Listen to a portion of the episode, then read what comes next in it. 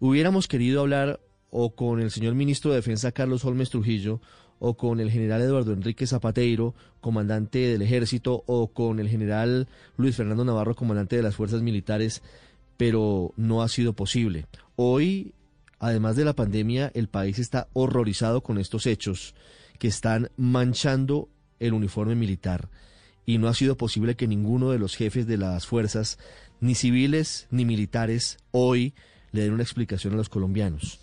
Y, sería importante saber cuál es su posición frente a todo esto, porque cuando ya se suman tres casos en ocho días, eh, el tema es mucho más preocupante, Aurelio. Son cuatro, ¿no? Son cuatro, ¿no, Ricardo? ¿Sumando cuál? Porque acuérdese, el de Arauca, ¿no? Que ya fue condenado, pero que también sucedió. Ah, Raúl Muñoz, Cuéntame, un caso terrible. El caso de Arauca. Sí, son cuatro, son cuatro casos que se sepa. Realmente a mí me parece que calificar de las explicaciones que tiene que recibir la opinión y los medios de comunicación sobre lo que está sucediendo en la fuerza pública con estos casos indignantes, aberrantes y claramente repudiables, calificarlas como distracciones, pues me parece que no es una respuesta acertada del, general Zapateiro. Yo sí realmente deploro que eso se considere como una cosa de que no me puedo distraer ahora en esas cosas. Eso es lo que está pidiendo hoy el país. Eso es lo que está pidiendo la opinión.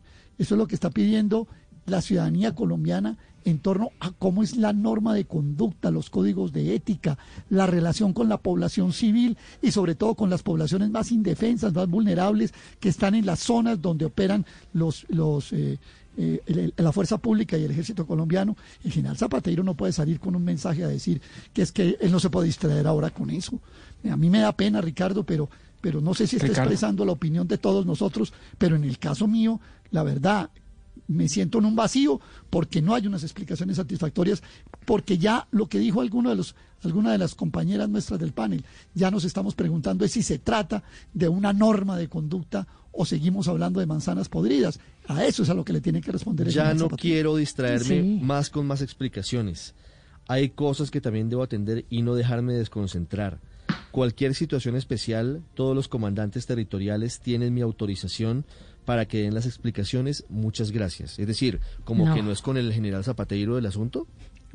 Exacto, como que no es con él, cuando es la otra pandemia, ¿no? La de la violencia contra las niñas, contra los menores de edad, contra las niñas indígenas en particular. Es que no puede ser, digamos, que hay coincidencia de dos casos seguidos y ahora ya hablamos de cuatro casos en total, Ricardo. A mí se me da la sensación de que podríamos estar de verdad frente a la punta del iceberg de un gran escándalo ¿no? Que ha permanecido oculto quién sabe ya cuántos años dentro del ejército, porque es que también, eh, no, esto ya empieza a dar muchas señales de cómo es que corre el agua y muchas preguntas, porque también uno se pregunta, y yo me pregunto en particular por una vez más qué tipo de formación y de educación se le está dando a, estos soldados en el ejército. Tengo entendido que en el caso de, de la última de la, sí, de la última violación eran soldados bachilleres, pero ya en esta del septiembre del año pasado estamos hablando de que eran soldados regulares.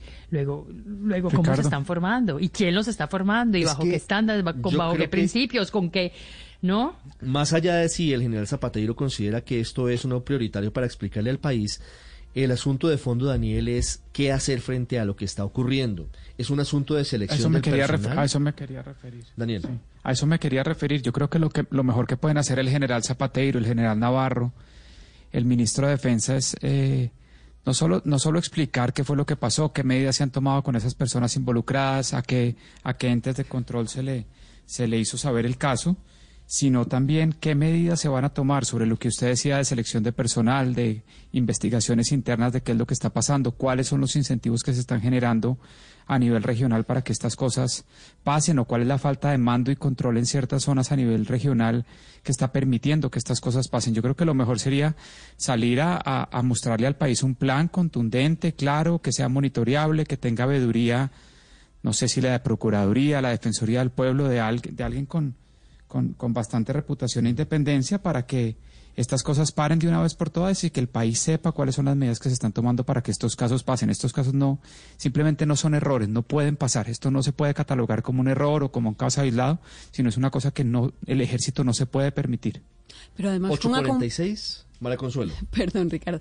Pero además con acompañamiento psicológico, porque es que esto lo que presenta realmente es la evidencia de, un, de una patología, insisto, mental porque es que no hay, o sea, es, es además eh, esparcido en todo el territorio nacional y no solamente en las fuerzas, pero si las fuerzas que deben dar ejemplo actúan de esta manera, pues es, es sintomático de que Eh, la cosa es aún más grave.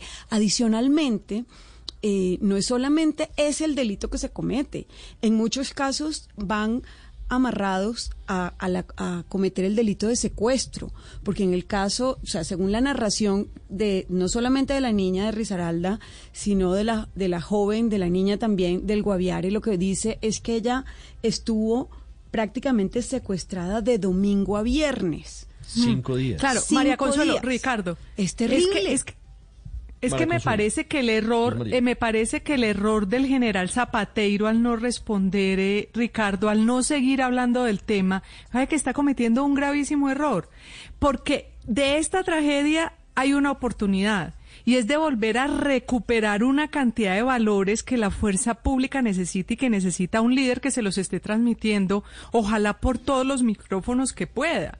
Es decir, no puede, esto no puede pasar en vano, ni impune, ni de bajo perfil.